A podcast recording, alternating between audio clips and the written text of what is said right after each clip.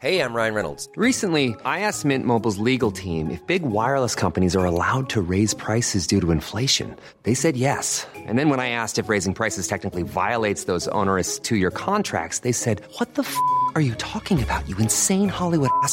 So to recap, we're cutting the price of Mint Unlimited from $30 a month to just $15 a month. Give it a try at mintmobile.com slash switch. $45 upfront for three months plus taxes and fees. Promo for new customers for limited time. Unlimited more than 40 gigabytes per month. Slows. Full terms at mintmobile.com.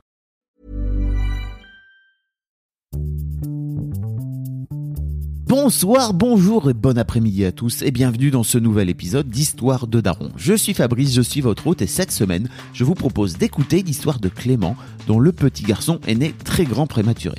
Ceci dit, avant d'aller plus loin, petit message inhabituel, mais j'en profite pour souhaiter un très bon anniversaire à Cécile, la compagne de Clément, qui fête son anniversaire le jour où ce podcast est diffusé, le 2 décembre 2019. Cécile, qui est une auditrice de ce podcast, a incité Clément depuis de nombreux mois à passer à mon micro, et non seulement il lui a caché qu'il venait me parler, mais en plus son anniversaire tombe cette année, un premier lundi du mois, donc c'est une double surprise pour elle. Un très bon anniversaire à toi Cécile, et merci d'avoir poussé ton gars à être venu me parler, c'était un très chouette moment. Pour en revenir à l'épisode, Clément vous racontera son envie d'enfant, comment s'est passée la grossesse, ce qui a provoqué l'accouchement en avance et surtout comment on fait pour ramener à la maison une toute petite crevette qui devrait normalement, entre guillemets, encore être dans le ventre de sa mère. C'est toute une aventure. Si vous aimez Histoire de Daron, je vous invite à vous abonner à ce podcast, à lui mettre une bonne note sur vos applis de podcast préférés. Vous pouvez aussi écouter Histoire de Daron sur Spotify ou sur Deezer. D'ailleurs, c'est tout nouveau, mais j'attends vos commentaires sur cet épisode sur mon site internet www.daron. Je vous mets tous les liens dans les notes de cet épisode. Enfin, si vous voulez découvrir mon nouveau podcast qui s'appelle Histoire de succès, je vous mets tous les liens également dans les notes de cet épisode. Normalement, si vous aimez mes entretiens, ça devrait également vous plaire. Un grand merci d'avance pour tous vos commentaires, vos bonnes notes et vos bonnes vibes. Et je vous laisse en compagnie de Clément. On est avec Clément. Salut Clément. Salut. Ça va? Ouais, toi? Ça va très bien. Merci de venir Clément. Oui, bah oui, c'était un peu, peu compliqué. Non, mais ça va. On arrive à, on finit par arriver à trouver, euh, à trouver un truc. Parce qu'en en gros, t'as as eu euh, bébé malade, c'est ça euh, la- Oui, Il y a 15 c'est jours, ça, tu ouais. devais venir et puis Ouais, bébé, et puis du coup, euh, tout le monde. tout le monde, évidemment. Ça fait partie des trucs. Hein. Ouais. Il n'est pas encore à la crèche là, c'est ça? Si, justement. Ah oui, c'est le moment où justement euh, il chope tous les trucs et vous les refile. Exactement. Mais tu verras, maintenant moi mes filles sont grandes et depuis je suis plus jamais malade. Oui, bah. Ça- Ça m'a immunisé en fait ces deux ans où vraiment tu chopes tout ce qui est possible et après ça va beaucoup mieux quoi. Donc euh, dis-toi que tu es en train de mettre une piécette pour l'avenir de ta future santé. Euh, merci beaucoup en tout cas Clément d'avoir euh, d'avoir envoyé un mail. Euh, Est-ce que tu peux te présenter? Qui es-tu? D'où viens-tu? Qu'est-ce que tu fais de beau dans la vie? Alors, euh, je m'appelle Clément, j'ai 25 ans, euh, je vis en région parisienne et donc je suis ingénieur. Et euh, si je suis aussi ici, c'est parce que je suis papa depuis 18 mois. Bravo. J'ai recompté. je suis papa depuis 18 mois, 18 mois d'un petit merlin. Et donc qui est né euh, prématuré à 27 semaines d'aménorrhée plus 5 jours. Alors 27 semaines d'aménorrhée, je suis nul. Moi j'ai jamais compris comment ça marchait, mais je pense qu'il y a en fait, tant que t'as pas de soucis euh, avec la grossesse, tu te soucies pas de combien ça fait 27 semaines. Euh, 27 semaines, ça fait. euh, Dis-moi, ça fait Ça combien fait à peu près, il est venu avec 3 mois d'avance. Ok. À peu près 6 mois. Donc, est-ce qu'on on est limite euh, grand prématuré, c'est ça? Si 27 plus 5, c'est très grand prématuré et 28 semaines d'aménorrhée, ça aurait été grand prématuré. Donc c'est juste la limite. D'accord. Ah, on va on va reparler de toute cette aventure qui, j'imagine, a dû être une sacrée aventure. Mais avant ça, est-ce que tu peux me parler de qu'est-ce qui t'a donné envie de devenir papa? Alors, euh, donc on est ensemble avec ma compagne depuis 6 ans maintenant. Donc, vous êtes euh, vous êtes connu jeune alors? Ouais, on s'est connus assez jeunes. Euh, on s'est même connus deux fois. Ok. c'est des choses qui arrivent. C'est ça. Et euh, donc ça faisait 6 ans qu'on était. Attends, vous en- êtes connus deux fois, tu peux pas juste me dire ça et rien me dire d'autre, mec. T'es t'es venu là pour raconter des histoires, hein, tu vois. c'est donc- une histoire un peu longue. Non, on a été ensemble une première fois, donc très jeune. On était, on était fin de lycée. Ok. On s'est séparés et donc on s'est remis ensemble euh, quelques années après. Donc là, on est, là, c'est bon, on est resté. J'avais compris. C'est j'ai fait une erreur une fois, pas deux. C'est toi qui avais décidé de mettre fin à la première fois, c'est ça? C'est ça. T'étais là, mais non, mais je vais pas, je vais vivre ma vie, quoi, d'accord? Je veux être libre. Puis c'est ça. Puis deux, puis que je t'en prends. Oh, en fait, j'étais con. bon, et donc. Euh, donc voilà, donc on a, on, donc on était ensemble depuis un certain temps. On a été, on a même, on est même parti vivre un an en Angleterre. Donc euh, à la fin de mes études, histoire de, de découvrir un peu, de, de voyager un peu, et donc ensuite une fois qu'on est revenu en France, bah alors c'est, je le cacher, c'était surtout ma, surtout ma compagne qui voulait beaucoup être mère. Moi après, ça me dérangeait. Enfin, c'est une idée qui me séduisait quand même. Et donc euh, bah euh, arrivé en France, euh, on s'est dit bah c'est, c'est la prochaine étape quoi, donc on va pas attendre plus longtemps, donc on s'est, qu'on a décidé de faire un enfant. C'était quoi ton rapport avec euh, les enfants autour de toi avant ça? T'avais Euh, pendant très longtemps, c'est quelque chose qui m'intéressait pas plus que ça. Et un, je pense que ça a pas mal changé euh, avec l'arrivée de ma nièce, donc ma sœur. J'ai une sœur, qui a une une petite fille. Et euh, c'était le premier enfant que j'ai vraiment vu grandir à côté de moi. Enfin, que je voyais, euh, je voyais vraiment évoluer au fur et à mesure. Et ça a quand même beaucoup changé mon rapport. En plus, c'est une nièce, donc. qui aime bien son tonton, qui est très affectueuse, etc. Enfin, ça, ça a un peu quand même changé ma, ma vision de la chose. Puis aussi en grandissant, tout simplement. euh. Qu'est-ce qui t'a fait euh, évoluer vers euh, en fait ça m'intéresse pas vers euh, bah ok en fait peut-être c'est un truc bien jusqu'à finir par dire ok let's go on y va Bah, je pense que c'est le temps, tout simplement. C'est Ouais. en, en évoluant, les, on, on change, etc. Puis à un moment, enfin, j'étais, je m'étais jamais dit, j'aurais jamais d'enfance, toi. C'était un peu l'évolution logique de la vie. Ouais. Enfin, je dis ça, c'est ridicule, mais c'est un peu comme ça que que que que, que c'était, quoi. Et euh, et non, puis voilà, bah, quand on, voilà, on est revenu, on s'est posé. euh, on a, enfin, on a commencé, à, on a chacun commencé à travailler, et puis bah, on s'est dit, allez-y, euh, allons-y, let's go, quoi. Ça, ça nous fait plaisir, c'est une nouvelle étape. ok cool comment se passe la grossesse? Euh, peut-être avant ça comment t'apprends que ta femme est enceinte? Ta femme l'a- t'accompagne je sais pas Ouais, ma, oui, ma compagne, Hmm. pas mariée pour l'instant. je sens que je vais avoir le droit en réécoutant Ah bah le podcast avec elle. Là, je vais y avoir le droit. Euh, t'es- là t'es coincé je suis désolé c'est ma faute hein, Euh, non, alors le comment on apprend ça On apprend. Alors donc on essaie, donc on essayait de, on essayait de tomber enceinte. on. Mm, mm. Et euh, et donc ma ma nana qui est très, je je, je hypocon- enfin pas hypochondriaque, mais qui est qui, qui, qui arrêtait pas de dire ah mince j'ai un peu de nausée ça se trouve je suis enceinte faut absolument que je fasse un test. Donc elle faisait euh, donc on a arrêté, elle arrêtait pas de faire des tests. Donc là celui-là et celui qui a été positif ça a été on était chez les beaux-parents on a découvert ça euh, Ok. euh, on va dire dans- enfin on, on, on a découvert ça un peu en secret tous les deux. Alors l'idée après c'était mince bon faut qu'on faut pas qu'on faut pas qu'on qu'on explose de joie non plus parce que sinon ils vont le découvrir. Oui on veut toujours garder le truc ouais c'est ça on, on veut attendre un certain temps avant de le, avant de le dire. Ok. D'accord et donc la grossesse Et donc la grossesse, euh, et c'est là que le bas blesse. Alors pendant, euh, je dirais pendant pendant cinq mois, ça se passe plutôt bien, euh, si ce n'est que des nausées, euh, donc euh, des nausées très fortes. même après le premier trimestre c'est ça? Oui, même après le premier trimestre. Pendant ouais, ça a été vraiment pendant cinq mois, euh, elle pouvait pas s'approcher de la cuisine sans avoir une nausée ou quoi que ce ah soit. ouais ok Donc ça, c'était assez. t'as fait, à manger de ce fait là Oui, j'ai oui, fait à manger. Bon, ça me dérange pas, j'aime bien ça. Mais... Euh, donc pendant cinq mois, ouais, c'était, ça a été, pour elle, je pense que ça a été très dur pour ça, quoi. Surtout au niveau des nausées. Sinon après, bah, ça se passe très bien. Le bébé grossit bien. Il n'y a pas de souci qui est décelé. Euh, on le sent bouger, tout va bien. Et donc c'est à peu près vers euh, un peu avant, enfin après, un peu après le cinquième mois, qu'on reçoit un appel donc de, de du centre d'analyse qui nous dit qu'il y a un taux de protéines dans les urines qui est très fort. Et euh, donc on avait déjà eu le problème dans une prise de sang précédente. J'ai dit bah peut-être le moment où vous avez fait la prise de sang, euh, etc. Bon refaites-en une, on en a refait une, il n'y avait plus rien. Donc là ils refont une prise de sang. Bah, Enfin un mois après quoi. Et euh, taux de urines très fort. Donc le laboratoire m'appelle. Je sais pas pourquoi ils avaient mon numéro et pas celui de ma compagne, mais bon. Ils me disent oui bah faut faut en gros faut aller voir le médecin ou aller à l'hôpital quoi. C'est assez inquiétant. Donc bon bah on réfléchit pas trop, on prend la voiture, on va on va aux urgences. Et euh, donc on donc euh, aux urgences ils prennent la tension et donc ils trouvent qu'elle a une tension un peu forte.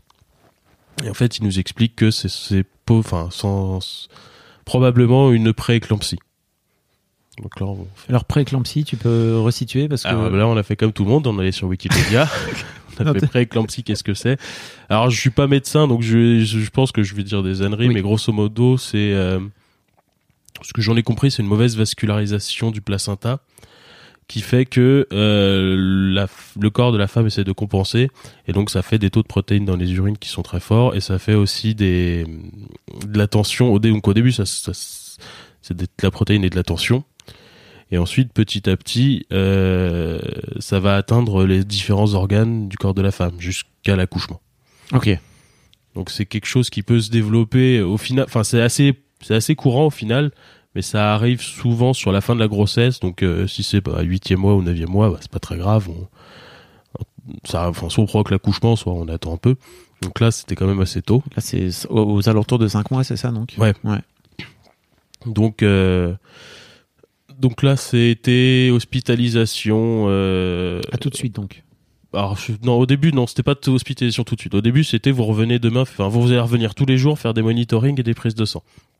De fait, elle a pas fait beaucoup l'aller-retour, parce qu'au deuxième jour, la, tension était encore plus haute, etc. Donc, on vous hospitalise.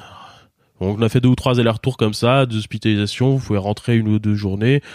Puis finalement, euh, on y retourne, puis on reste encore, et donc ça s'est fini. Donc euh, la compagne a été hospitalisée pendant, au final, grosse, enfin, grosse, je dirais un, mois.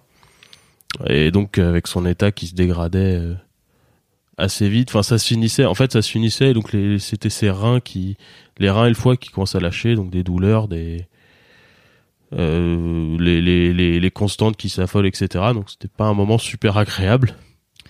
Comment tu vis ça, toi? Euh, bah c'est mal parce qu'au final tu peux rien faire quoi. Tu regardes les choses. En fait, le, on va dire le, le remède c'est simple, c'est de provoquer l'accouchement. Mais les médecins préfèrent attendre le plus longtemps possible parce que chaque jour, enfin vaut mieux le faire. Chaque jour que, que l'enfant passe dans le ventre de la mère, c'est des chances qu'il a en plus de de pas avoir de séquelles. Donc euh, donc euh, l'idée c'est juste d'attendre, de, de tenir le plus longtemps. Et donc bah forcément oui quand tu vois ta compagne qui est qui a mal, qui est pas bien, qui qui pleure parce que bah elle a peur etc et que toi t'es à côté tu peux rien faire bah tu te sens un peu tu te sens un peu comme un con quoi donc non pas pas un super moment en plus bah, du coup rentre enfin rentrer quand tu rentres chez toi seul le soir et que tu te dis mince je l'ai laissé à l'hôpital Tu culpabilises un peu. ouais tu culpabilises un peu quoi puis tu puis du coup tu retournes bosser. Enfin bon c'est la vie continue mais c'est un truc très enfin c'est une ambiance super chelou où tu bah, tu, tu dois continuer ta vie un peu toi tout seul mais t'as pas t'as qu'une seule envie en fait c'est de retourner à l'hôpital pour aller avec elle quoi Mhm. Ça a duré, tu dis un mois un ouais mois grosso modo un mois et donc euh, C'est long un mois. Un mois euh, oui oui ah oui ça a été très long mais après c'était avec des allers-retours donc au final je pense que c'était pas un mois euh, euh, Ah oui, on elle, continue à elle l'hôpital sortait régulièrement, c'est ça? Ouais, elle est sortie deux ou trois fois, mais la dernière hospitalisation a bien duré deux semaines euh, complètes à l'hôpital à l'IT. Donc euh, dans, des, dans des dans des circonstances, enfin dans des, enfin pas pas très agréables on va dire. Comment vous vivez ce moment-là aussi, vous, en tant que, en tant que couple? C'est des moments de stress, j'imagine. C'est des moments qui sont pas forcément évidents, quoi. Ouais, et puis ça arrive un peu tôt, c'est-à-dire qu'on avait toujours, enfin truc truc débile, c'est le nom quoi. On avait on avait un, on n'avait pas de nom pour un garçon et on voulait pas savoir le sexe aussi. Ok. je précise. Donc on n'avait pas de nom pour un garçon. Et à six mois, on se disait qu'on avait encore du, encore de la marche, quoi. Donc euh, à un moment, c'est, euh, ça a été au final, euh, je sais pas, trois quatre jours avant l'accouchement, on s'est, on s'est regardé en disant, mais euh, on va pas oublier un truc là Comment Est-ce qu'on va pas avoir une mauvaise surprise Enfin une mauvaise surprise. Non. Est-ce qu'on va pas avoir Est-ce qu'on va pas être bête euh Oui. Donc euh, c'est ce là, genre vous saviez toujours pas le. Non, non, on savait toujours pas. Donc euh, au niveau du couple, c'est stressant. Alors j'ai, enfin, bah t'essaies d'être, t'essaies de la soutenir au mieux parce que bah euh, l'idée c'est de le garder le plus longtemps. T'essayes de de faire, enfin, d'essayer de faire ce que tu peux, quoi. Mais bon, t'es un peu démuni, quoi. Et après, ouais, bah t'as, t'as le stress, quoi. le- Qu'est-ce qui va se passer en sortant? Alors t'as les médecins qui viennent quand t'expliquer comment ça va se passer ensuite. euh. Au moment de l'accouchement, votre bébé va aller tout de suite en couveuse, etc. Donc euh, pour ça, on a eu de la chance entre guillemets, c'est que l'hôpital, la maternité euh, la plus proche de chez nous, c'est Pontoise, qui est une maternité, euh, je classe 3, je crois, enfin je saurais plus, mais qui est une maternité qui est prévue pour accueillir les prémas. Donc on a pu rester à la maternité à côté de chez nous. Et euh, c'est un service néonat qui est qui est super bien pour le coup. Donc ils ont vraiment été patients, nous ont beaucoup expliqué euh, comment ça allait se passer, que, que s'il y avait les risques, tout ça. Ok. Donc, comment ça finit par. euh, L'accouchement finit par être programmé, j'imagine, à un moment donné? Est-ce que c'est l'état de santé de ta femme qui finit Oui. par euh, Oui, déclencher c'était l'accouchement euh, bah, c'était le dernier soir, je m'en rappelle, je suis rentré chez moi et l'infirmière me dit en gros euh, bon là votre femme elle est à bout quoi. Donc à mon avis ça va être pour ce soir. Donc je, je rentre chez moi, c'était je sais pas à minuit ou non peut-être deux heures du matin, je reçois un coup de fil donc je réfléchis pas, je saute dans la voiture, j'arrive en salle d'accouchement. Donc elle, là, c'était le dernier, les derniers jours, c'était c'était l'agonie quoi. Elle avait, c'était énormément de douleur. Donc là, je, donc là, je, je la retrouve en salle d'accouchement. Euh, donc il lui avait donné des sédatifs, donc d'un coup tout va mieux. Puis c'est c'est c'est la libération quoi. Tu dis ça y est, ça Mm. va être euh, ça va être fini. Donc on. T'as pas peur pour ta femme, à- pour ta compagne à ce moment-là que. Euh, Enfin, alors, alors peut-être je dresse un tableau très noir, mais je, je me projette et je me dis j'aurais peur qu'elle soit pas assez forte et qu'elle puisse, ça arrive encore, euh, mourir euh, en couche, quoi. Tu vois, en tout cas avoir vraiment un grave accident, quoi, en donnant la vie. C'est pas un truc qui te traverse l'esprit Peut-être. je non, bah, non, au final, c'est Trop pas, c'est pas trop ce que j'ai pensé.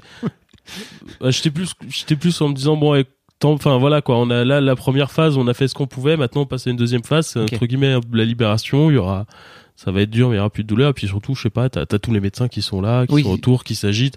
Et euh, au final, c'est même plutôt rassurant quoi. T'es dans un environnement contrôlé, et tu dis là, ça y est, on va. Donc, euh, donc, les- donc il la prépare. et Il me dit, me- il m'amène gentiment vers la sortie en disant, écoutez, on vous rappelle, euh, on vous rappelle quand c'est fait. Ok, parce que à ce moment-là, j'imagine qu'ils font une césarienne, c'est ça? Oui, oui, Ok. il faut une césarienne et donc là c'est. euh, excuse-moi. Euh, et donc là c'est oui. euh, je pense qu'ils ont pas voulu prendre de risque. Alors aussi comme alors il y avait. euh, ça va être dark. Franchement, ça va être dark comme début d'épisode. Non, mais euh, c'est Le, la... le- le taux de plaquettes aussi avait chuté du fait de Mm. problèmes sur euh, le foie, si je ne m'abuse. Ok. Donc de fait, il y a un risque d'hémorragie, etc. Donc dans ces cas-là, ils prennent pas de risque. Le père, c'est c'est dehors. On n'a pas besoin d'un Ouais. on n'a pas besoin d'un obstacle. Ce que je comprends tout à fait. À vrai, Mm. à vrai dire, à ce moment-là, je, je, je dis rien. C'était programmé qu'il y avait une césarienne, c'est ça, j'imagine Oui, oui, oui. Il Ouais. nous avait annoncé que ça serait par césarienne. Et donc, euh, bah voilà, il l'emmène dans le bloc. euh, J'attends moi pendant ce temps-là dans le couloir. À un moment, je vois un éclair passer, deux infirmières en courant, en entendant un petit cri. Ah. Bah écoute, c'est peut-être le mien, je sais pas. Parce que c'est bon, c'est un hôpital. alors je me dis bon, c'est peut-être un autre gamin quoi. Et donc ouais, 10 minutes, enfin même pas non, j'exagère. Non, bah, bien, je pense euh, une heure après, les mêmes infirmières reviennent et m'expliquent que du coup, bah c'est bon, il est né, qu'il est en bonne santé, qu'ils sont pas venus avant parce qu'ils l'ont installé en couveuse. En fait, euh, donc en préma, c'est- la priorité c'est le gamin évidemment. Mm, bien sûr. Donc euh, quand ils le sortent, c'est directement en couveuse, ils l'intubent, ils lui font tout un tas de, enfin ils installent un cathéter central, tout un tas de, de, de, de, de manipulations et donc ensuite on prévient le papa. Et donc là on peut me demander le prénom. Et donc là ah avait dit quoi déjà? Ah oui oui Merlin Merlin c'est bon. Ta femme va bien, enfin ta compagne va bien? Alors euh, déjà, je... alors oui, on me dit qu'elle va très bien, Mm. qu'elle est en train de se reposer. Moi, on m'amène euh, directement vers l'enfant. Donc du coup, comme toutes les manipulations sont terminées, je peux aller le voir en couveuse. Et, euh, et là, c'est assez bizarre parce que du coup, je suis seul avec l'enfant. Alors, on m'explique. bon, au début, il y a une infirmière quand même qui m'explique comment ça va se passer un peu en néonat, euh, qui me présente les différents appareils. les- ils ont des fiches de suivi, donc euh, euh, que les parents peuvent consulter quand ils viennent dans la chambre. Très très didactique, très bien. Et donc ensuite on me laisse seul avec mon enfant et je je, je suis euh, sans ma femme devant mon devant mon bébé. Donc euh, sentiment pareil un- un peu étrange. En fait, c'est un peu étrange parce que c'est pas forcément ce à quoi tu te. On s'attend, je pense, d'une manière générale, c'est ça? Euh, non, encore une fois c'est pareil. Tu c'est pas moi qui est c'est pas moi qui est passé euh, qui est passé un mois à l'hôpital à souffrir quoi. Et donc tu tu te sens un peu coupable de pouvoir voir l'enfant de pouvoir aller voir ton enfant tout de suite. euh, alors que ta femme est encore en salle de réveil et après ça te fait charcuter. Enfin, Mm, mm, mm. Mais euh, ouais, moment, moment quand même super émouvant de, de le voir. Et c'est, c'est, c'est une petite chose, quoi. Il faisait 1 kg 115 à la naissance. Ah oui. Et euh, bon, comme il perd toujours un peu au début, il est même tombé sous les 1 kg. Donc euh, c'est, c'est, c'est une toute petite crevette au début. Mm, mm. Et donc, euh, ouais, donc euh, j'attends, enfin, je reste avec lui un certain temps. Euh, euh, après, je rentre vite fait prendre une douche et je retourne voir ma compagne avec euh, mes beaux-parents qui. donc, du coup, j'avais, j'avais envoyé des messages quand même dans la nuit à Mm. mes parents et mes beaux-parents pour dire euh, que c'était, que ça y était, quoi. Et donc, euh, j'appelle, j'appelle mes parents puis mes beaux-parents en sortant de l'hôpital pour leur annoncer. Et les beaux-parents n'avaient pas eu le message. Donc, ça a donné une conversation lunaire Ah, fou. en, en l'appelant disant ouais, ouais, c'est bon tout va bien le petit va bien tout ça et puis la belle c'était ma belle-mère au téléphone qui, qui, qui comprend rien du tout à ce que je dis J'imagine, ça dû être bizarre. Oui, c'était assez bizarre ça fait enfin c'est c'est un des souvenirs que j'ai de cette journée là où vraiment c'était euh, ça a été, ça a été. Donc après, je retourne voir ma femme, tout va bien, et donc euh, elle a pu aller voir le petit dans la soirée parce que et grâce à des infi- enfin grâce à deux infirmières. Alors elle était encore appareillée, elle avait la première fois qu'on est descendu, elle avait euh, je crois une perfusion, trois pouces seringues. Enfin elle était, elle était, elle était appareillée de partout, et donc on, les infirmières débarquent et nous bon bah vous allez voir votre petit quand même, donc elle ramène le siège, elle installe tout, Ah, super. donc elle est super super sympa, super bien, Mhm. donc elle peut le voir euh, quelques heures après moi. Ah, c'est cool.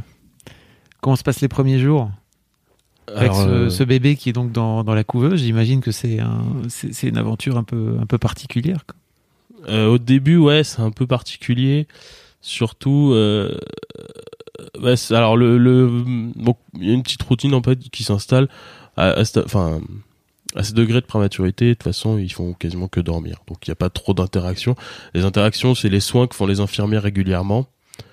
Euh, comme ma femme est encore à l'hôpital, donc on peut aller les voir, on peut aller les aider, parce qu'ils ils- ils sollicitent les parents quand Oui, même. donc vous avez quand même cette Ouais, possibilité-là. ils, impliquent les parents pour euh, pour pas mal de choses.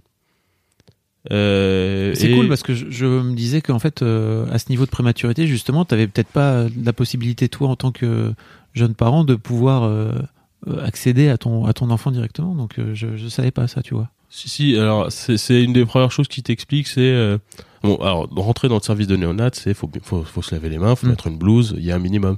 Mais une fois qu'on est dedans, ils vous expliquent, bah non, vous c'est votre enfant quoi, vous pouvez, euh, vous pouvez, enfin vous allez vous en occuper, donc vous pouvez ouvrir la couveuse, regarder. euh, Ok. Pour le vous pouvez le changer enfin vous allez devoir le changer tout ça donc ils impliquent vachement les parents et je pense que c'est une des spécificités alors à mon avis toutes les néonates ne le font pas mais à Pontoise en tout cas c'est comme ça que ça se passe D'accord. Si vous êtes dans les c'était- commentaires, parce que peut-être qu'il y a des gens qui Mm. ra- raconteront qu'ils ont peut-être eu des expériences différentes, mais d'accord, ok. et euh, donc ensuite ouais première difficulté ça a été bah, la sortie de l'hôpital euh, pour ma compagne parce que là elle était à deux étages du petit donc euh, rentrer à la maison alors qu'il est là-bas c'est un c'est un premier choc Il est resté combien de temps en, en néonate comme ça? Alors, il est resté trois mois au total en néonat. Grosso modo, alors, une, une- on va dire on doit mouiller ce qu'ils ce ce nous disent, ce qu'ils nous annoncent, c'est euh, il va rester en néonat euh, jusqu'à Jusqu'au terme. terme. quasiment. Donc, il a été trois mois en néonat, euh, donc quasiment, je- bon, peut-être ouais, peut-être un mois au Kremlin Bicêtre. Donc, il a dû être euh, déplacé et opéré. Il, avait une petite complication, c'est ça? Ouais, en fait, euh, après un mois de vie, donc euh, il a fait ce qu'on appelle une entérocolite. Donc c'est encore une fois, je, ouais, je vais pas trop, enfin, je, je vais sûrement dire des conneries, mais c'est un problème de, de, de, de- un problème sanguin au niveau du côlon, Ok. et donc euh, c'est une infection quoi. Donc au bout d'un mois, il a une infection, donc on lui avait retiré l'intubation, on lui avait mis un masque, donc on retourne en arrière, on le réintube, on lui met des médocs, des sédatifs, donc ça dure euh, deux jours. Petite infection, donc euh, ça ça se règle, ça va. Et euh, plus tard, il en refait une deuxième, donc plus sérieuse. Et donc là, pour pas prendre de risques, ce qu'on que, enfin, ce que choisissent les médecins de Pontoise, c'est de le transférer au Kremlin Bicêtre, parce qu'à Pontoise, ils ont beau avoir un service de néonat, ils ont pas forcément les chirurgiens, enfin, ils peuvent pas forcément réaliser d'actes de chirurgie euh, sur les néonates. Donc pour ça, c'est un des trois hôpitaux de Paris. Enfin, il y a, trois hôpitaux à Paris, c'est Robert Debré, le Kremlin Bicêtre et euh, j'oublie le troisième, qui est le plus évident en plus. Bon, peu importe. Je, Euh, je, je l'ai pas, je t'avoue. je sais plus. Non, c'est le le- le- l'hôpital pour les enfants, celui qui est C'est spécialisé. la piétrée, non C'est pas. euh, Non, non, c'est pas lui. Bon, ça me reviendra peut-être. c'est pas très important. C'est salpêtrière. Non, c'est pas ça. Non, c'est pas celui-là. Et euh, donc ils l'ont transféré. Alors manque de peau, c'était le Kremlin Bicêtre, c'est le premier qui. Enfin, ils envoient. En gros, ils, ils, ils demandent aux trois hôpitaux. Le premier qui répond, ils envoient l'enfant parce qu'il perd pas de temps. Mm, mm. En manque de peau, c'était le seul qui était à l'autre bout de Paris pour nous. Donc Ah, on est plutôt nord euh, nord-ouest. Euh, donc euh, ah, ça a été une, donc ça aussi c'est encore une aventure parce que du coup tu ton ton enfant part en ambulance. Oui, j'imagine que ça doit être quelque chose. Ouais, c'est ça. Donc, de- donc, bah, on part euh, en voiture. Nous, on arrive au Kremlin Bicêtre. Et là, c'est un nouvel hôpital. On connaît plus rien. On cherche désespérément les néonates. euh, Et quand on arrive, donc, euh, ce que je disais, Pontoise, c'est, c'est pas, enfin, toutes les néonates sont pas organisées pareil. C'est que de fait, le Kremlin Bicêtre, c'était pas, c'était pas la même ambiance que Pontoise. C'est plus médical. Que, que- que familial, tu veux dire Ouais, c'est ça. À, à- à Pontoise, euh, c'est ta, donc c'est ta chambre que tu peux, enfin pas customiser, mais ils font en sorte que tu te sentes chez toi. Ils te mettent un tableau où tu peux communiquer avec l'équipe. tu peux consulter les feuilles de soins. Kremlin Bicêtre, ça fait plus hôpital. Donc c'est un peu plus formel. Enfin, je dis ça. C'est ça. Enfin, j'ai- l'impression de, de. Je veux pas dénigrer le Kremlin Bicêtre, quoi, parce que c'est quand même un super hôpital, mais c'est pas la juste- même. euh, C'est pas la même. Enfin, je Ouais. comprends ce que tu veux dire en termes d'accueil. euh, après, c'est pas forcément ça que tu viens chercher toi en tant que parent. Tu veux juste Oui. que ton enfant aille bien, quoi, j'imagine. Mais c'est vrai que l'aspect peut-être accueil est un, un- un plus un peu positif, quoi. Tu Ouais, c'est ça. un truc un peu positif. Et donc euh, là, en gros, le donc le quand on arrive, on rencontre directement la chirurgienne qui nous explique que bon potentiel, enfin en gros le risque c'est qu'il y ait- qu'il- qu'on doive opérer. Donc qui nous explique comment ils vont opérer. Alors là, c'est vu l'état euh, l'état psychologique qu'on avait ce jour-là, c'est euh, on ressort de là catastrophé parce qu'elle nous explique que bah, potentiellement on va devoir l'ouvrir, lui retirer un bout d'intestin. Euh, si c'est euh, en gros euh, il peut ressortir de là avec avec une poche gastrique. Enfin, elle nous explique que peut-être euh, il va la garder jusqu'à ce qu'il rentre chez nous, donc on aura chez nous un enfant. avec- Enfin, elle, nous, elle nous donne tous les détails un peu en vrac et là on ressort de là euh, un peu un peu du- désespéré quoi.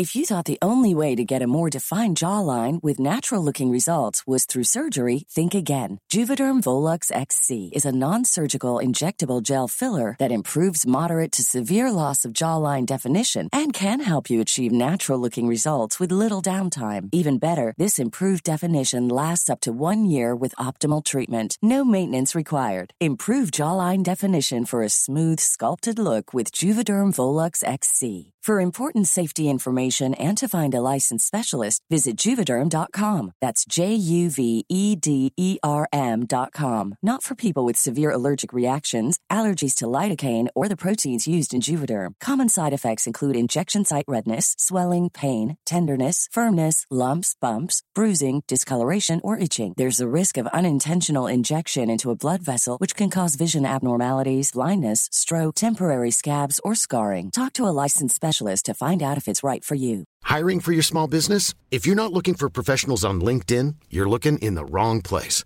That's like looking for your car keys in a fish tank. LinkedIn helps you hire professionals you can't find anywhere else, even those who aren't actively searching for a new job but might be open to the perfect role. In a given month, over 70% of LinkedIn users don't even visit other leading job sites. So start looking in the right place. With LinkedIn, you can hire professionals like a professional. Post your free job on linkedin.com/people slash people today. Comment comment comment vous, vous vivez ça? Ah bah, en fait, bah on savait que Préma forcément il y allait avoir des risques. Tu vois. Mais là c'est le, là, là, c'est le premier, là c'est la première fois où vraiment on est face à la complication sérieuse où euh, bah là tu te dis vraiment si ça se trouve euh, il va y rester quoi. Euh, donc en plus tu donc en plus t'as l'autre bout de Paris, euh, il est tard, enfin tu, tu tu sens que là la galère va arriver. Comment ça se passe avec ta femme à ce moment-là? Comment dans quel état elle est elle? Ah bah elle, elle est. Ouais, je là tous les deux, je pense qu'on est dévastés. Mm, mm. Euh, Après en plus, enfin, depuis vu que vu qu'elle était en arrêt, et que moi je continue à travailler, c'est elle qui tous les jours allait le voir. Moi, je- j'essayais d'aller le voir à Pontoise. euh, Chaque pause, repas, à chaque pause repas, je, je prenais la voiture pour aller le voir.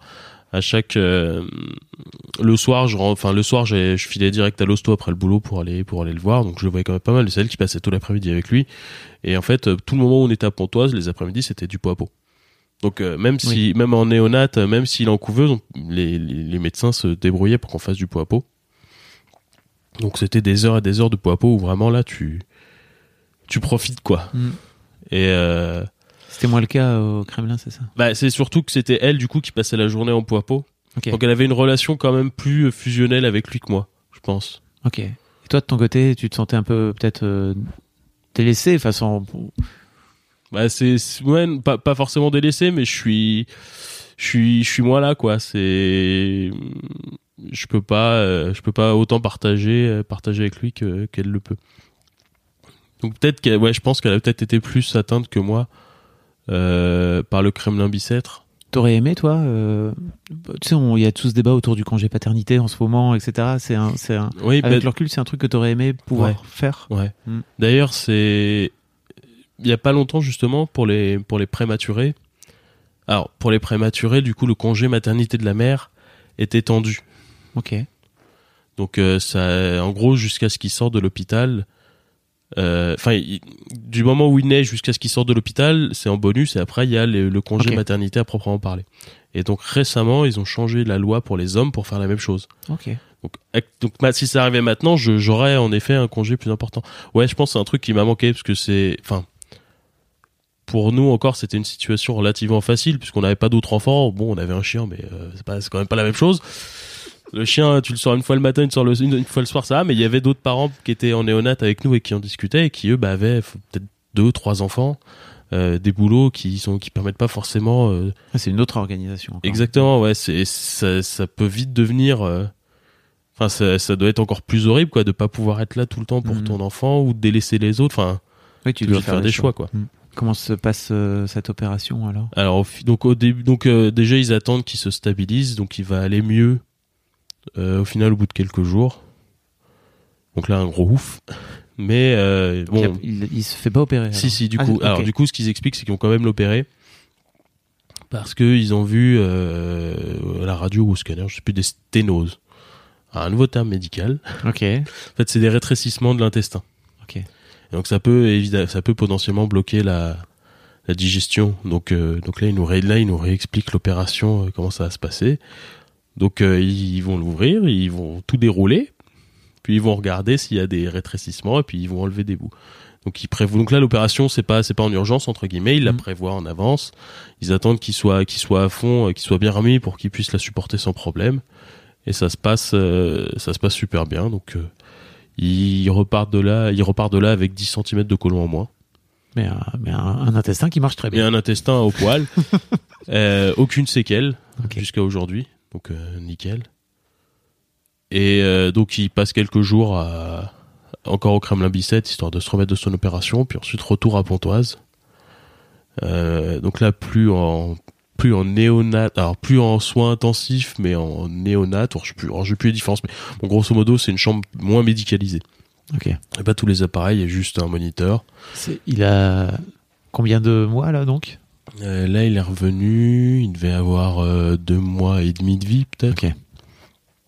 Donc là, il, il commence à téter enfin, parce que jusque là, c'est la- c'était soit la par, enfin, soit via le cathéter central, soit via une sonde gastrique. Donc là, on commence à le faire téter. C'est un peu la condition pour qu'il sorte, quoi, qu'il arrive à téter tout seul. Mhm.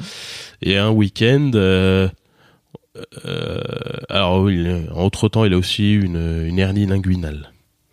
Donc c'est un petit, euh, c'est une petite hernie euh, au niveau de, au niveau du pubis. Et donc euh, c'est en gros là, il arrive à téter et tout, il pourrait sortir. Il y a juste l'hernie qu'il faudrait opérer, donc c'est un petit point à faire. Le vendredi, ils n'arrivent pas à voir le, chirurgien, donc ils nous font bon bah, en gros, vous allez rester ici. Jusqu'à ce qu'on ait vu le chirurgien, c'est bête. Donc, bah, vous avez la permission du week-end, vous le prenez, vous rentrez. Ah, ok. Donc, euh, premier retour à la maison. la veille, euh, qui nous, il nous annonce ça le vendredi en disant, bah, demain matin, vous, repart- vous pouvez repartir avec lui. Donc, on court à la maison, monter tous les meubles, en Ah, catastrophe. Oui, c'est vrai que de ce fait-là, vous aviez pas vraiment anticipé le retour. Quoi. non, bah non, bah on, bah, tu t'anticipes, mais en même temps, euh, t'as, t'as mille trucs à penser, quoi. Donc, les meubles, honnêtement, bon, euh, tu, tu y penses un peu à la fin, et puis tu rentres tard, parce que, voilà, parce que Oui, avec lui, parce que machin. Donc là, ça nous a fait une soirée, une soirée de couple, montage, montage de meubles. Euh, et puis le lendemain, on est enfin rentré avec lui. Comment ça se passe? Ça doit être quelque chose. Hein. Ouais, c'est particulier. Bah, t- euh, au- début, t'as peur, tout simplement, parce que t'as pas tous les, t'as pas tous les appareils, tous les bips, tout ça, et donc tu dis bah, là, je suis, je suis sans filet. Hmm. Donc faut que, faut que je gère. Euh, donc le premier week-end se passe bien. Bah, après, ça faisait déjà, alors ça faisait déjà aussi quelques temps que, du coup, donc, depuis qu'on est revenu à Pontoise, ma compagne dort à l'hôpital Ok. pour euh, pour s'occuper de lui vraiment Mhm. toute la nuit, donc donner des biberons, tout ça. Euh, là, je suis un mauvais père parce que je l'ai fait qu'une fois. C'est pas grave. Et- Pourquoi tu viens d'excuser parce, que, parce que je me sens toujours coupable de l'avoir fait qu'une fois et d'avoir laissé en gros ma nana se taper toutes les nuits pourries à, un néonat. Mais en même temps, euh, comme Oh. je dis, la, la condition pour sortir, c'est qu'il tête. Et du coup, la nuit, c'est le enfin, faut qu'ils têtent la nuit aussi. Et à ce moment-là, c'est pas gagné. Ils finissent souvent en sonde gastrique. Et du coup, ma nana même me dit, mais de toute façon, je t'aurais pas laissé y aller parce que s'il avait pas tété cette nuit-là, je t'en aurais juste voulu à mort euh, d'avoir retardé le départ. Ouais, ouais. Mais bon, quand même. C'est là euh, que c'est toujours compliqué de trouver sa place euh, de père aussi. C'est que il y a un moment donné, il y a un besoin vital de la part, euh, de la part de l'enfant. Et toi, t'es là, bah, c'est quoi mon, que- quelle est ma vie? Oui, bah oui. Et puis j'imagine que t'allais au boulot. Oui, oui, j'allais au Voilà. boulot. Donc on revient à cette histoire de congé paternité aussi qui Oui. fait que c'est compliqué, quoi. Oui, oui, mais bon, après, euh, bon.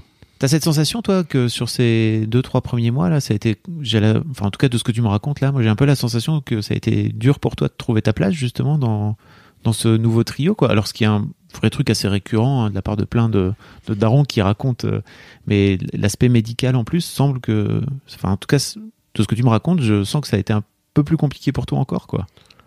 Oui, oui, bah oui, ça a été compliqué, c'est sûr. Et puis après, il y a le.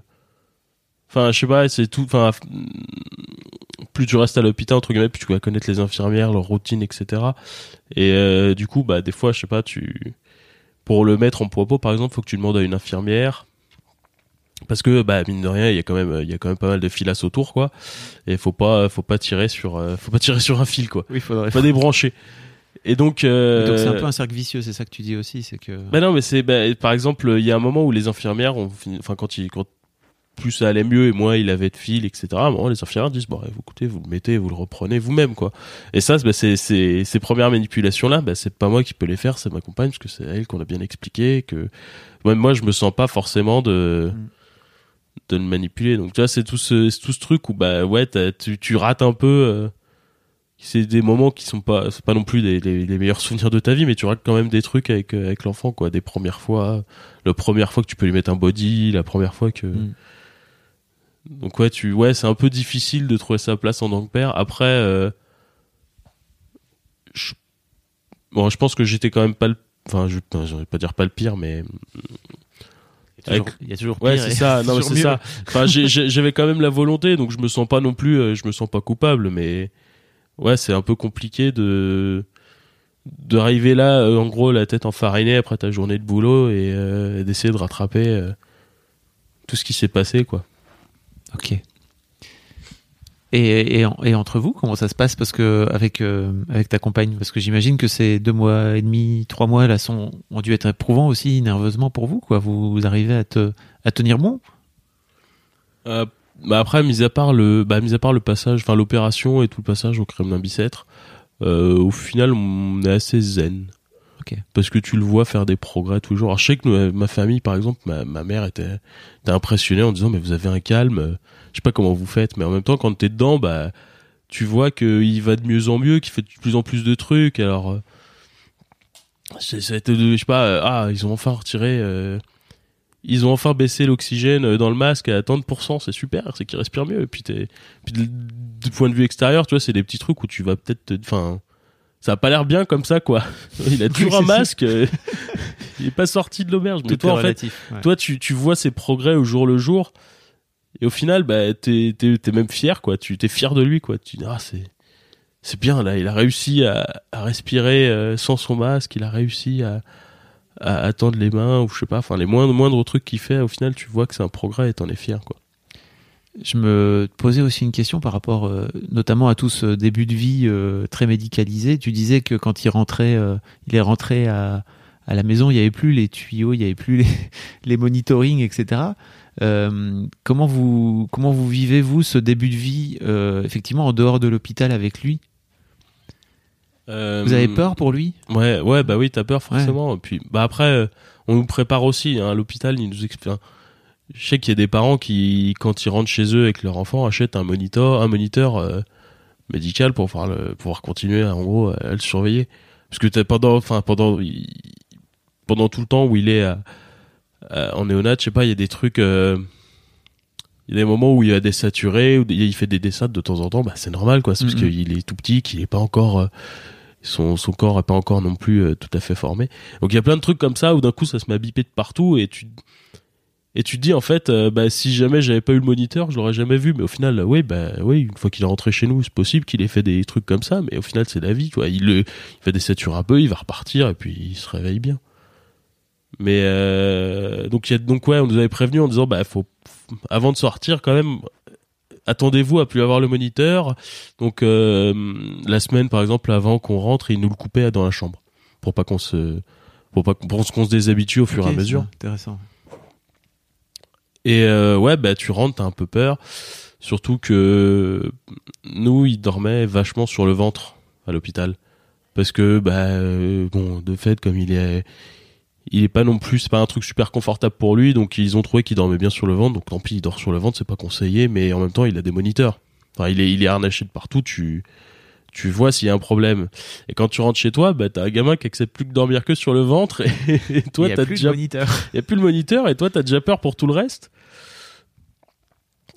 Euh, donc ouais bah tu tu te bats un peu quoi tu Tu te bats contre contre tes propres peurs, c'est ça à ce moment-là? Ouais c'est ça bah tu tu tu tu, tu te rationalises et puis au final euh, ça finit par disparaître mais tu ouais faut faut faut garder en tête que bah s'il me laisse sortir c'est que ça va quoi c'est qu'il c'est un bébé normal maintenant Il a un an et demi aujourd'hui? Ouais. Il, il- il va bien? Il va il va nickel Enfin, à part le, à part le rhume, donc. Qui à part, à- à tous. à part le rhume qui- qu'il a gentiment distribué, euh, il va super bien. Il a aucune séquelle. Euh, il gambade partout. Il plein de vie, plein de et plein d'amour. euh. En fait, à quel point pour vous cette, euh, ce début de vie euh, à l'hôpital, etc., est déterminant pour, pour votre façon d'interagir avec lui aujourd'hui? Tu vois ce que je veux dire ou pas? Tu vois, tu disais Ouais. que avais peur dans les, enfin, vous aviez peur dans les premiers, dans les premières semaines, sans doute, et ça, je peux comprendre. Comment ça se passe aujourd'hui dans votre, dans votre rapport à sa santé? Bah au final, alors déjà euh, dans son rapport à la santé en proprement parler, euh, il est vachement suivi parce que bah, euh, grand préma en fait il y a tout un mécanisme qui va se mettre autour où il va avoir des rendez-vous réguliers on te demande de consulter enfin on te, on te donne des rendez-vous en fait pour consulter plein de plein de spécialistes dans tous les sens pour vérifier que tout va bien. Et au final bah ça participe aussi de te rassurer quoi parce que tu vas voir euh, je sais pas tu vas avoir des ophtalmos des médecins des, des- tout ce que tu veux qui te disent que tout va bien donc à un moment tu Donc, Ok, ça- je savais pas ça, tu vois. Typiquement, je savais pas qu'il y avait un parcours, euh, qui mettait en place un parcours spécial pour, euh, pour les enfants préma. bah, par... oui c'est ça bah, après euh, Ce qui, est très entendable Euh, en plus. hein. par- oui, oui. Non, mais après, par exemple, euh, un truc, euh, un truc entre guillemets stupide, c'est qu'on te dit, euh, comme il a eu de l'oxygène, euh, ça peut provoquer des problèmes au- de vue, donc on te demande d'aller consulter un ophtalmo. Ok. Donc tu vas consulter un ophtalmo et là l'ophtalmo dit bah il n'y a pas de problème de vue dû à sa prématurité, par contre il est un peu euh, astigmate donc on va lui mettre des lunettes. Et donc là c'est un truc où tu, tu vas parce qu'il est préma et puis en fait tu ressors avec un truc qui a rien à voir. et tu dis mais c'est marrant quoi, pourquoi on dit pas à tous les gamins d'aller consulter un ophtalmo? Parce que en gros tant qu'ils sont petits, ce qu'on t'explique c'est que tant qu'il est petit, bah, son œil il est il, va encore évoluer quoi. Mhm. Donc si on lui met des lunettes maintenant, ça peut corriger le truc on va dire euh, pour, plus pour plus rapidement, tard quoi. Mm. Et euh, il y a plein de trucs où tu, en fait, euh, donc ouais, on te, on te donne plein de rendez-vous, on te force à consulter, mais au final, tu, ouais, t'as pas l'impression, enfin, tu, c'est des trucs qu'on devrait faire pour tous les gamins presque. Ouais, je comprends. Et donc ensuite, bah, tu, pour tout, pour l'historique, bah, t'essaies de mettre derrière lui, enfin, t'essaies, au bout d'un moment, tu, tu, t'y penses plus, en fait. Après, c'est peut-être aussi parce que nous, c'est le, c'est le premier, c'est le seul qu'on a, donc on n'a pas non plus, euh, on- n'a pas d'autres références. Donc, euh, je sais pas si on aurait, si on en avait eu un autre ou si, si on en a un autre, est-ce qu'on réagira différemment, mais ouais, je sais pas, j'ai- j'ai- tu, tu t'y penses pas plus que ça. Il, en plus, il est quand même, euh, bon, maintenant ça, quoi, il, il pète la forme. euh, Ça a l'air. Ouais, ça, ça, il, il, il, envoie. Donc, euh, tu dis plus, c'est le petit truc fragile qui faisait moins d'un kilo que j'ai vu la première fois. Oui, c'est ça. C'est-à-dire que ça, c'est un enfant qui vient quand même de, comme tu dis, qui pesait, qui pesait à peine un kilo, moins d'un kilo, quoi. C'est, c'est fini. Ouais, ouais. bon, le poids, il est pas très, il est pas quand même pas gros, mais, mais je pense que c'est plus sa morphologie, quoi, parce que qu'est-ce qu'il bouffe? T'es un grand gaillard, toi. Normalement, il devrait devenir grand gaillard aussi. je crois. Ah, je sais pas, euh, il a pris des gènes. euh, il a pris, je sais pas où il les a pris, ceux-là, mais c'est pas chez moi. Bon, très bien. Euh, Est-ce qu'il y a des questions que je t'ai pas posées en fait par rapport à, notamment par rapport à cette aventure autour de la, prématura- de la prématurité? Est-ce qu'il y a des choses que je me mets à la place des, des éventuels euh, futurs parents, tu vois, qui se retrouveraient un peu dans la même situation que vous? Est-ce que tu as des conseils à leur, euh, à leur donner? Euh, ouais, alors il y a il y a un aspect où je me suis enfin je, je me suis dit qu'il fallait que j'en parle, Ouais. c'est euh, le rapport à la famille. Parce que du coup bah voilà, le premier jour donc j'annonce à tout le monde, j'annonce à mes parents et à mes beaux-parents bah vous avez un petit vous avez un petit fils quoi. Et euh, alors au début évidemment c'est pas la c'est pas la question mais au bout d'un moment bah est-ce qu'ils peuvent aller le voir quoi. Et euh, donc oui, ils peuvent aller le voir. Donc enfin, à Pontoise en tout cas, c'était autorisé. Donc, euh, mais c'est, c'est, enfin, c'est un rapport bizarre quoi, parce qu'entre guillemets, bon bah, les grands-parents, ils auraient envie de le voir tout le temps, le petit-fils, mais toi en même temps, t'es, c'est un, truc médicalisé, t'as pas non plus forcément envie qu'il y ait, qu'il y ait toute la farandole euh, Ouais. dans la pièce, donc. euh, Comment t'as fait? bah, j'ai, on a expliqué tout simplement. On a dit, bah, euh, vous, vous pouvez venir le voir, mais enfin. Alors après, mais globalement, nos parents ont été, euh, nos parents ont quand même bien réagi en s'imposant pas à nous. Donc ils attendaient quand même, ils nous demandaient vraiment, est-ce que ça vous dérange pas si ou Ok. voire ils attendaient qu'on les invite tout simplement. Mais euh, non, mais oui, ça c'est c'est bah, c'est un rapport particulier quoi où tu tu faut faut faut mettre un peu enfin faut pas non plus euh, pas non plus culpabiliser entre guillemets de le garder pour toi, je pense parce que bah c'est une situation compliquée et les gens comprennent globalement. Je pense que c'est un vrai sujet, les parents, euh, d'une manière générale, après, après, après les accouchements comme ça. Mais à mon avis, avec l'aspect médical, ça doit rajouter un, facteur de plus. Quoi. Ouais, puis bah pour eux c'est frustrant. Donc après nous on gérait ça aussi. en- On a bah on prenait pas mal, on prenait énormément de photos. Et donc on partageait ça sur un album qu'on- leur envoyait. Comme ça ils pouvaient voir quand même un peu au jour le jour comment il allait. Euh, on leur donnait des nouvelles constamment. Puis après euh, ouais bah ils, ils venaient le voir. Euh, on les ont, ils sont venus le voir quand même quelques fois. Ils ont pu le faire, ils ont pu le prendre dans les bras. Mais euh, puis c'est pareil une fois que t'es rentré à la maison du coup c'est ah ben il est sorti donc Ça ça, y y est. est, c'est open bar quoi.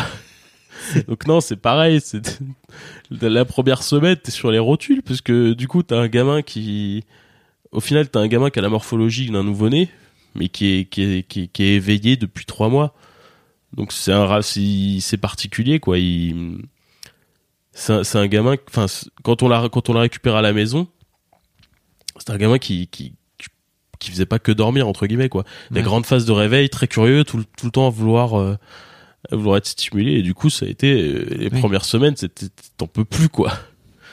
Et euh, c'est pareil. Donc là tu faut faut gérer entre guillemets on dit, bah non euh, c'est peut-être pas venir nous voir ce week-end là on a une occasion de dormir euh, roupillé donc euh, J'ai la sensation aussi qu'avec euh, ta compagne, vous avez réussi à rester sur un mode très positif, même pendant les moments les plus compliqués. En tout cas, de- d'après ce que tu racontes. C'est important, c'était important aussi ça, en- de garder ce, cet état d'esprit entre vous. Vous avez fait, vous avez communiqué beaucoup, vous avez partagé vos peurs, vos machins. Alors, moi, je sais que je suis assez catastrophique là-dessus. Je fais jamais d'introspection. Moi, je, je me laisse complètement porter. Euh, elle, elle est pas C'est très masculin. hein. Oui, oui, non, mais je suis pas un exemple là-dessus, je pense. Mais euh, elle, elle est vachement dans l'introspection et du coup, ouais, on a- donc oui, on a quand même beaucoup parlé parce que c'est des, enfin, se posait des questions. Elle, vou- elle voulait, elle voulait quand même, euh, elle voulait qu'on discute. Enfin, c'est pas qu'elle voulait. hein. Ça me dérangeait pas de discuter, mais je suis horrible de dire ça. Non, mais Non, mais voilà, on, on, on en a discuté quand même, celle qui en a été l'instigatrice, mais euh, pour moi en tout cas, enfin, moi ça me paraissait important surtout de, de la rassurer et, de, et genre qu'on se motive l'un l'autre, tu vois, qu'on tombe pas non plus dans que, que d'un coup on tombe pas dans je sais pas une espèce de une espèce de, de mélancolie euh, commune où l'un l'un et l'autre commencent à déprimer et tu Mhm. t'entraînes dans le truc quoi. Donc l'idée c'était quand même de rester ouais bah tu tu relativises tout le temps, tu la rassures tout le temps, et puis elle aussi elle te rassure quand euh, mais comment qu'on va faire quand il va rentrer, on va galérer, mais non t'inquiète, euh, on va y arriver. Donc euh, c'était ça un peu l'idée, c'était de, soutenir l'un l'autre. Puis après, bah, comme je te disais, ouais, on est, on a a priori, on a tendance à être assez zen et assez détendu, donc ça a l'air en tout cas. ça nous a pas mal aidé, je pense. Est-ce que vous avez, est-ce que vous avez prévu de faire éventuellement un, de- un deuxième petit? Euh, Est-ce que c'est un projet? C'est une question qui se pose. Alors oui, on C'est a pro- prévu. C'est une question que je peux couper si tu veux. Non, non, non, non, non, non, non, non, au contraire. Parce que oui, en fait, c'est on, on voulait euh, quand on se projetait jadis, Mm. on se disait toujours euh, bon. On était jeunes, on se un c'est un c'est pas un c'est pas assez. bon deux c'est bien, mais trois c'est mieux. Puis bah là, tu relativises du coup parce que tu donc tu dis si jamais ça recommence si pour le deuxième c'est la même chose. Là, tu dis bah on a échappé entre guillemets la première fois, on a pu aller- on a pu bien profiter de lui aller le voir, mais là la deuxième fois si si le deuxième est préma, là c'est la catastrophe quoi. Donc euh, oui, on en fera un deuxième, mais je pense que, enfin si ça se passe mal, ça sera le dernier quoi. Il y a un peu plus d'appréhension en tout cas. Ouais, il y a plus d'appréhension. Et puis après, c'est pareil. Alors quand tu quand t'as pas d'enfant, tu dis bah un, deux, trois, super. Puis après t'as le premier. Puis tu tu découvres ce que c'est les les bibles de 4 heures du matin. Et puis tu- ouais, oh, c'est bien là. Pour l'instant, je me sens pas quoi. je te jugerai pas. Euh, ok, j'ai une dernière question que je pose à, presque tous les invités d'Histoire de Daron. Si demain, tu Merlin écoute, euh, alors pas demain, dans 10 ans, Merlin écoute ce, podcast et peut-être euh, découvre un récit que tu auras peut-être jamais raconté, quoi, je sais pas. Qu'est-ce que tu as envie de lui dire? Ouais. Me suis préparé, mais j'ai pas trouvé de réponse.